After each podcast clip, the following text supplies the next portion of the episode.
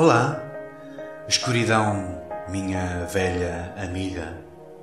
Vim conversar com você de novo, porque uma visão suave, arrepiante, deixou suas sementes enquanto eu dormia, e a visão que foi plantada em meu cérebro ainda permanece dentro do som do silêncio.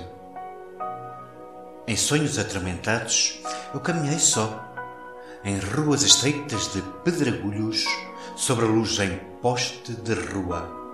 Levantei minha lapela para me proteger do frio e umidade.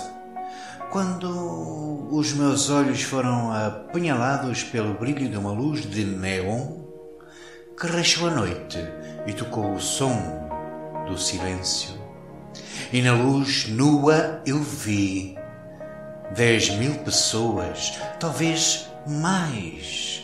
Pessoas falando sem dizer, pessoas ouvindo sem escutar, pessoas escrevendo canções que vozes jamais compartilharam e ninguém ousava perturbar a som, o som do silêncio.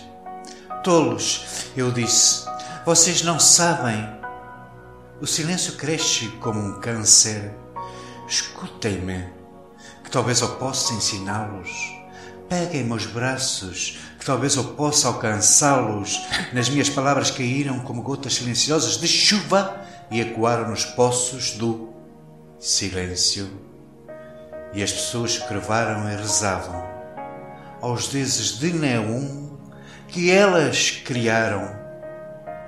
E a placa mostrou o seu aviso nas palavras que formava e a placa dizia: As palavras dos profetas estão escritas nas paredes do metrô e nos corredores dos cortiços e sussurradas no som do silêncio.